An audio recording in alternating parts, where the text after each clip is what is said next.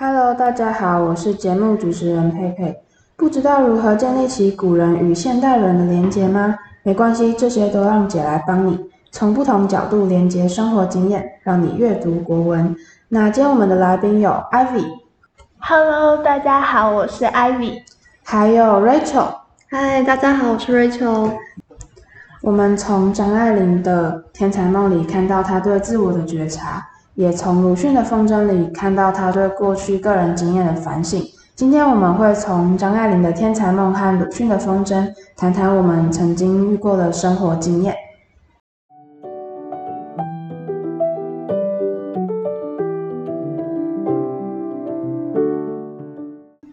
好，Ivy，那你第一次读到《天才梦》的时候是什么感觉？嗯，我对《天才梦》的想法是。张爱玲对自己才华认知的同时呢，她也会剖析自己的缺点，尤其是成长之后，她的缺点便渐渐显露。但是呢，她却无力解决。对于自我的认知，让她感到痛苦。可是成长却逼迫着她去接受，才发出了“生命是一袭华美的袍，爬满了虱子”这般的感慨。那 Rachel，你第一次读到《天才梦》的时候是什么感觉？第一次读到《天才梦》这篇文章的时候，就想到张爱玲自己写自己。那我也想到我以前有一个国小同学，他跟张爱玲很像，从小就很天资聪颖，可是，在学业以外方面，他可能就在自我打理方面都没有办法表现得很独立，导致我们有时候。跟他相处的时候，会觉得他好像只有学业那边会比较突出，而他能力好像就蛮需要别人帮忙的。所以就是我读完这篇文章感受到的想法。那 Rachel，你除了刚刚的状况之外，你还有遇过什么跟天台梦比较相像的经历吗？嗯，那我再补充一下，我刚才讲我那个国小同学。其实我有同学在班上那时候啊，有个绰号就叫鼻屎怪，因为他他就是有在生活有个比较不好的坏习惯嘛，他会很喜欢挖鼻孔，然后再把它吃下去。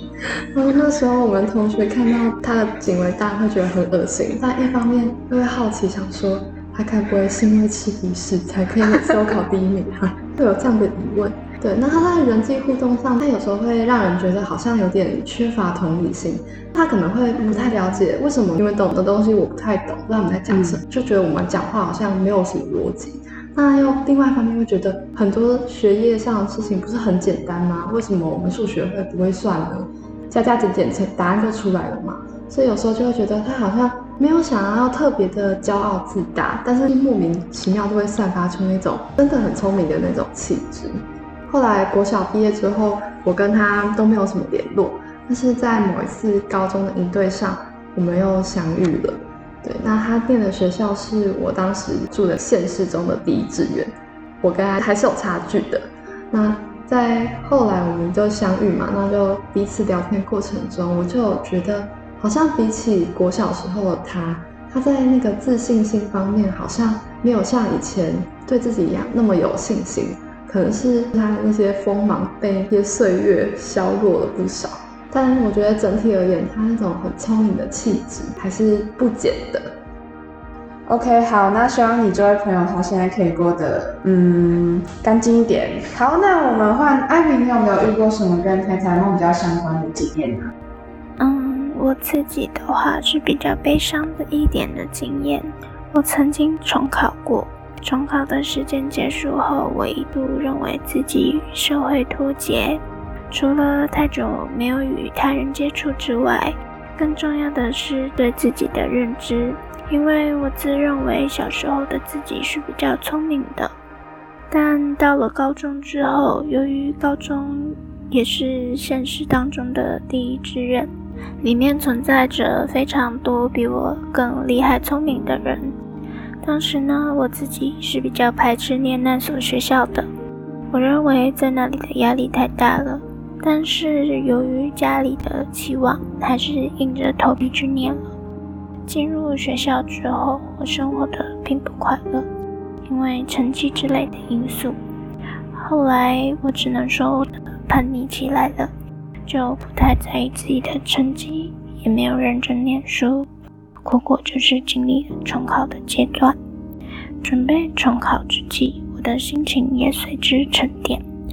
我认为自己不应该太过在意天赋的差距，而是应该对自己负责，开启属于自己的人生道路，也应该对自己更有信心。好，那我的分享就到这里。所以其实你在你在这份经历里面也是获得很珍贵，虽然你花了一些时间在面对自己吧，只是我觉得这是成长中很重要的一个环节。我觉得这对自己的未来，还有你现在在做的事情，会让你有更明确的方向。至少你知道你应该要怎么做，你也知道你自己在做什么。那你会对这件事情感到后悔吗？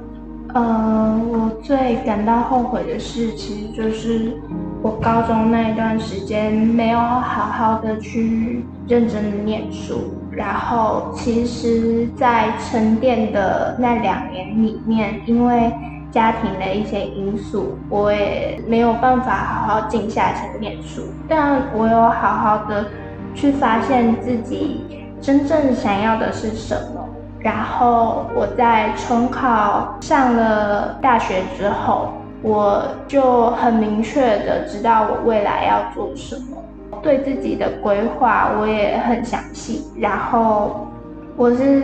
真的真的很珍惜可以继续学习的机会，因为我本来是打算，如果我没有重考成功的话，我就要去打工了，就是可能要变成社会打工人、社畜的一份子。所以在那两年里面，除了我自己个人的问题，我可能跟家里面的人沟通也是一个问题，这些都让我学会了怎么长大。当然，成长是一件非常痛苦的事情。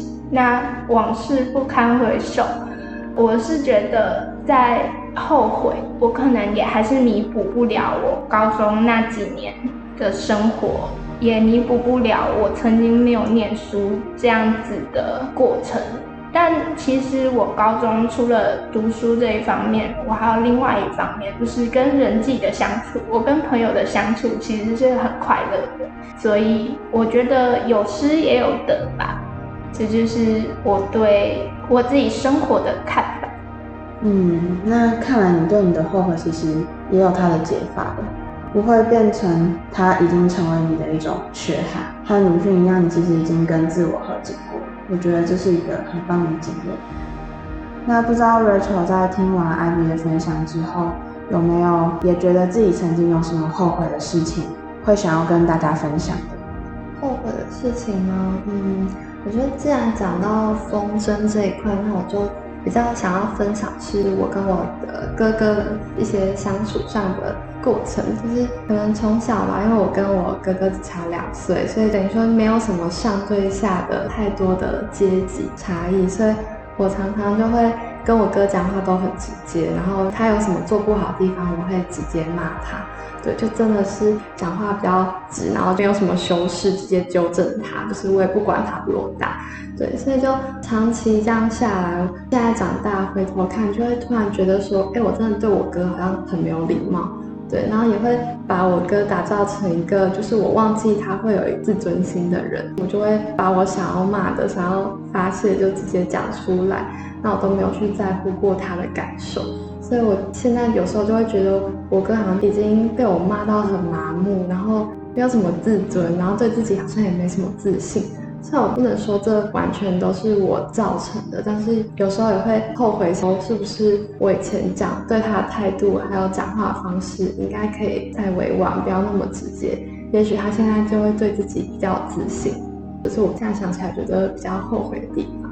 你提到这件事情，会让我想到，因为你是提你跟你哥的事情，你是比较小的那一个，那我是我跟我弟的事。因为从有印象以来，印象最深的是。我弟跟我说过我小时候欺负他这件事情，但是我在做的当下其实没有想很多。现在回去看，大概是在国小、国中的时候，可能因为会觉得他比较好欺负，可能会认为这件事情是有趣的吧。但现在想想还蛮后悔的，可能会开他玩笑啊，或者是想说，因为他比较小，所以这就是骗他说一件事情，然后他就相信了。可是到了比较大的时候，他慢慢意识到他自己其实有被欺负的感觉，他开始会反击，你才会意识到原来小时候你对他造成的伤害是这么严重的。这就跟鲁迅对他弟的亏欠其实有一点类似，只是我觉得比较好一点的是，在这个过程里面，慢慢的越来越大，我们学会跟对方相处，还有自我和解的这个过程，都让我们变成更知道怎么跟对方沟通，而不是用互相欺负或是互相伤害的方式相处。我觉得这个是我跟文本比较不一样的地方，这也让我学到蛮多的。毕竟我觉得跟家人相处啊，或是跟朋友、同学相处，其实是很不一样的。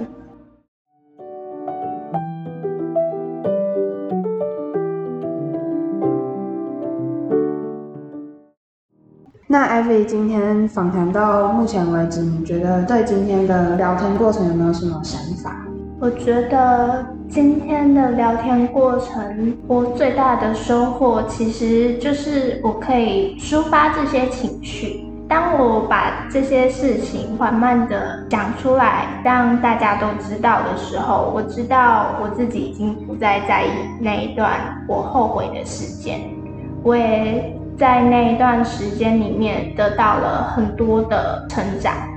那成长这一个主题呢，贯穿了我们整个节目。我觉得，不管是在鲁迅的《风筝》里面，还是在张爱玲的《天才梦》，可以察觉到自己需要什么，还有对于自己的行为可以去检视。不是有句话说“吾日三省吾身”嘛？可能不用到每一天都问自己那么多问题。但我觉得每隔一段时间可以沉下心，静静的听自己的心说话，是一件非常重要的事情。那这是我最大的收获。好，谢谢 Ivy。那 Rachel，你觉得今天的聊天过程中有没有让你有什么想法想要分享？我觉得就跟刚才 Ivy 说的有点类似，但是我觉得透过看《天才梦》跟《风声》这两篇文章。我觉得就是带我们去做一个回顾自己的过往，还有感受到原来人真的是会长大、会改变的一个过程。那我也很开心，可以透过这两篇文章，慢慢的回忆还有反省自己过去遇到的人，然后还有自己做过的事。那再进一步的感受到，对，没错，我自己也改变、也成长。那我觉得这是经过这次的谈话中，我觉得很感谢、很开心。发觉自己有这一块想法的地方。好，谢谢刘楚。最后，我来帮大家做个小小的总结。我觉得呢，人生或多或少会遇到一些困难和挫折，或者是我们曾经对过去有后悔的地方。不过，这些其实都是引领我们成长很大很大的养分。而每个人对成长还有走过成熟的定义，其实也都不尽相同。最大最好的，其实就是我们能在过程中找寻到自己真正想要的是什么。那今天我们的聊天过程大概就到这个地方，我们下次见。